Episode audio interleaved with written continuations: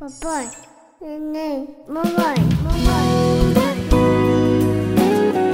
A partir de agora, a família na visão espírita. Casamento, alterações afetivas, desajustes conjugais, separações, divórcio, conflitos familiares, ciúme e inveja. Com Deusa Nogueira. Bem, amigos, para conversarmos sobre essa questão de casamento, alterações afetivas, desajuste, separação, divórcio, essa confusão toda, nós vamos nos basear num conto que é do Rubem Alves, A Pipe e a Flor, que a nossa Dalva Silva Souza, no livro Os Caminhos do Amor, ela conta lindamente. A história começa sobre, com algumas considerações sobre uma personagem que era um velho sábio. Ele observa algumas pipas presas aos fios elétricos e aos galhos das árvores e afirma que é triste vê-las assim, porque as pipas foram feitas para voar. Acrescenta que as pessoas também têm que ter uma pipa solta dentro delas para serem boas. Mas ele aponta o fator contraditório. Para voar, a pipa tem que estar presa numa linha e a outra ponta da linha precisa estar segura na mão de alguém. A gente pode pensar, às vezes, que cortando a linha, a pipa pudesse voar mais alto, mas não é assim que acontece. Né? Quando a pipa é cortada, a, a linha é cortada, a pipa começa a sair. E aí ele fala a história de um menino que fez uma pipa. Ele estava tão feliz que desenhou na pipa um sorriso. Todos os dias ele empinava a pipa alegremente. A pipa se sentia bem feliz lá no alto, observava a paisagem e se divertia com as outras pipas que também voavam.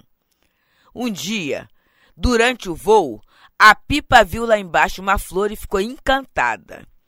Não com a beleza da flor, porque ela já havia visto outras mais belas, mas alguma coisa nos olhos da flor a havia enfeitiçado. Resolveu então romper a linha que aprendia a mão do menino e, e dá-la para a flor segurar. Quanta felicidade ocorreu depois! A flor segurava a linha, a pipa voava. Na volta, contava para a flor tudo que ela havia, havia visto. Acontece que a flor começou a ficar com inveja e ciúme da pipa. Invejar é ficar feliz com as coisas que os outros têm e nós não temos. Ter ciúme é sofrer por perceber a felicidade do outro quando a gente não está perto. A flor, por causa desses dois sentimentos, começou a pensar: se a pipa me amasse mesmo, não ficaria tão feliz longe de mim. Quando a pipa voltava feliz do seu voo, a flor não se mostrava mais feliz. Estava sempre amargurada, emburrada, sabe, querendo saber com quem a pipa estava se divertindo. A partir daí, a flor começou a encurtar a linha, não permitindo a pipa voar alto. Foi encurtando a linha até que a pipa só podia mesmo sobrevoar a flor. E aí o Rubem Alves, ele dá três finais possíveis para essa história. Primeiro, a pipa, cansada pela atitude da flor, resolveu romper a linha e procurar uma mão menos egoísta. Segundo, a pipa, mesmo triste com a atitude da flor, decidiu ficar, mas nunca mais sorrir. A flor, na verdade, era um ser encantado. O encantamento se quebraria no dia em que ela visse a felicidade da pipa e não sentisse inveja nem ciúme. E isso aconteceu num belo dia de sol, e a flor se transformou numa linda borboleta e as duas voaram juntas. Essa fábula, para mim, ela diz tanto do conhecimento humano e do, das relações que se tem, né, através do casamento. Olha só, gente, as alterações afetivas. A pipa estava voando e de repente ela encontra uma flor. E o que que enfeitiça, o que que encanta é a pipa? É o olhar da flor, não é a beleza. Ela já havia visto flores mais bonitas. E vamos observar no nosso relacionamento se não é uma coisa assim. É o olhar, né? Na maioria das vezes é o olhar do outro, né? Que naquele momento tem não sei o quê que a gente já conversou, que não sei o que, o que. É o que acontece no plano espiritual. O planejamento é planejado no plano espiritual. Então, na verdade, a gente já se conhecia. Naquele momento é um reconhecimento. O que, que é reconhecer? É ver novamente. Ah, mas eu me lembro de nada. E não é para lembrar mesmo. Porque se lembrar, vai começar umas complicações. E aí a gente se encanta. E a gente dá a linha na mão do outro. Isso é muito interessante porque a gente sai dos pais. A gente, na maioria das vezes, sai de uma vida que, em que tinha uma certa, um certo roteiro, né? um certo contexto. E a gente, naquele momento, vai experimentar um contexto diferente. Então, a, a linha sai da, de certa mão e vai para outra. E aí começa a haver uma pergunta assim: ué, mas então é controle? Convivência, quaisquer convivências, quaisquer, qualquer uma. A profissional, a doméstica, a social, existem normas, existem regras. Qualquer convivência. Existem costumes. Por isso que quando a gente passa a viver com outro, não é só com o outro, você vive com a família do outro, que quer dizer o quê? Aquele outro é um representante de um conjunto de valores, de hábitos, de atitudes que estão ali. Então a gente vai partilhar aquela convivência. Isso é muito sério, meus irmãos. É muito sério, né? Porque, na verdade, a linha vai para a mão do outro. E, na verdade, quem está segurando também vai ficar, pelo menos, com uma mão, uma das mãos, não tão livre quanto antes, porque vai ter o compromisso de segurar. Então não é só a pipa que dá a linha, não. Quem segura também vai ter a sua liberdade um tanto tolhida. E é isso que é o amor. Não é a liberdade total. Porque a gente vê aqui que a pipa continua indo e ela voa. A função dela é voar e ela vê o mundo. Mas ela tem o compromisso de contar as novidades que ela viu para a flor que estava presa ao solo. E a flor também, ela vai ter a hora que ela vai ter que é, proporcionar a volta da pipa, né? Ela vai ter que formar um ambiente. Aqui no caso da fábula, é puxar a linha.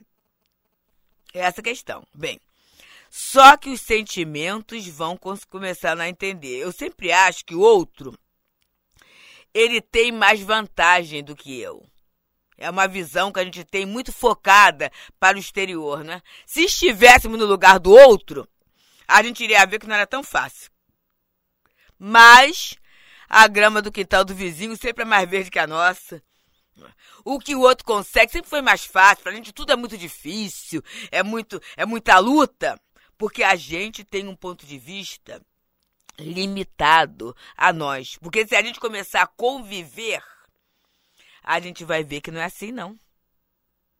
O outro tem limitações, tem desafios, tem dificuldades, tem tudo isso. Que muitas vezes a gente só não sabe porque a gente está tão em si mesmado, tão fechado na gente mesmo, que a gente não percebe e não dá espaço para que o outro exponha suas dificuldades. Dentro de casa também. Quantas vezes a gente ouve o outro? A gente muitas vezes já vai logo com uma. A vovó falava assim, com três, quatro pedras na mão. A vovó falava isso, né? A gente já vai, o outro fala, não, mas peraí. Você nem ouviu o que o outro tá, tem a dizer.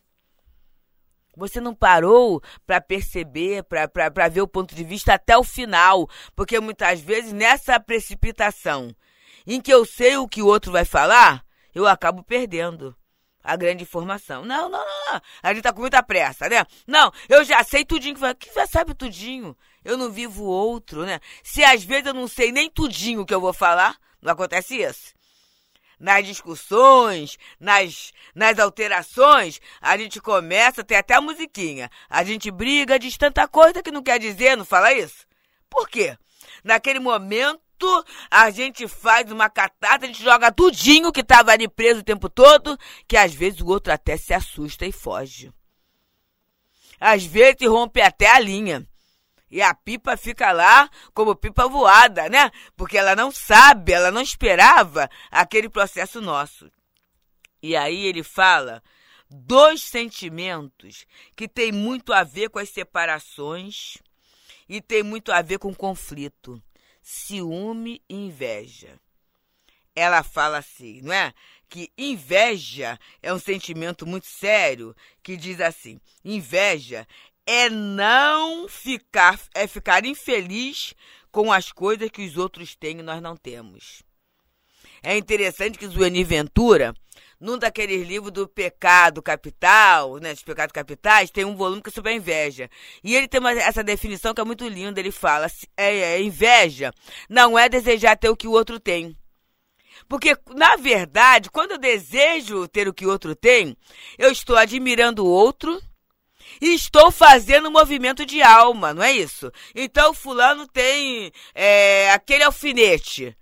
Para ter o alfinete, ele trabalhou. Então, eu vou trabalhar também para ter o, o, alfinete. Isso é um, é, é, uma, é um sentimento bom que é de progresso. Mas inveja é quando eu faço assim, por que é que fulano tem o alfinete? E eu não tenho. E eu não admito que o outro tem, muitas vezes eu crio uma história. Ah, fulano tem? Isso não foi honesto. Aí tem coisa. E e o que, que é isso? É não admitir que o outro tenha. Ah, tirou nota boa na prova? Com certeza colou. Eu não admito a competência dele, né? Ah, ganha o mesmo que eu e tem a casa desse jeito? Com certeza tem alguma coisa por fora. E muitas vezes, na maioria das vezes, é administração. É que o outro não é consumista como eu sou. O outro tem um planejamento financeiro que eu não tenho. Planejamento financeiro, né? Será que eu tenho lá a minha agenda com os meus gastos? Eu sei como é que eu gasto? Ou eu vou de qualquer maneira, quando eu vejo, já estourei o cheque especial, já estourei o cartão, aí vem a fatura, e eu vi, e na verdade eu não, eu administro uma grande confusão.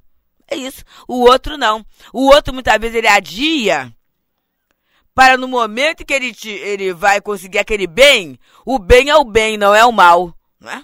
Porque às vezes a criatura fica tão ansiosa em mostrar e ter as coisas, e isso na vida doméstica é uma coisa muito séria, muito séria. Porque o vizinho tem a televisão, eu quero ter a televisão. Porque o vizinho comprou, o filho do vizinho tem aquele último equipamento eletrônico, o meu tem que ter também.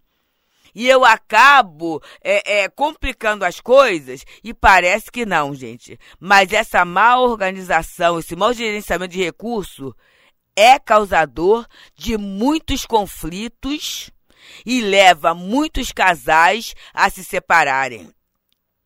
E muitas vezes essa má administração vem de quê? Vem da inveja. Se a pessoa pintou a casa, eu quero pintar também. Se comprou tal é, é, é, é, equipamento, eu quero ter também. Então, na verdade, eu não vivo a minha vida. O invejoso ele não tem vida própria. Ele vive a vida que o outro está vivendo, né? E ele acaba entrando até numa questão muito séria, que certa feita a Cláudia Lisandra, uma amiga muito grande, muito querida do Céu, falou: Eu compro o que eu não preciso com o dinheiro que eu não tenho para provar a quem eu não conheço aquilo que eu não sou. Essa é a história, né? E a criatura entra no endividamento muito sério que compromete a vida. Nós vamos dar um ligeiro intervalo e voltaremos já já para continuar sobre essa nossa essa história da alteração afetiva.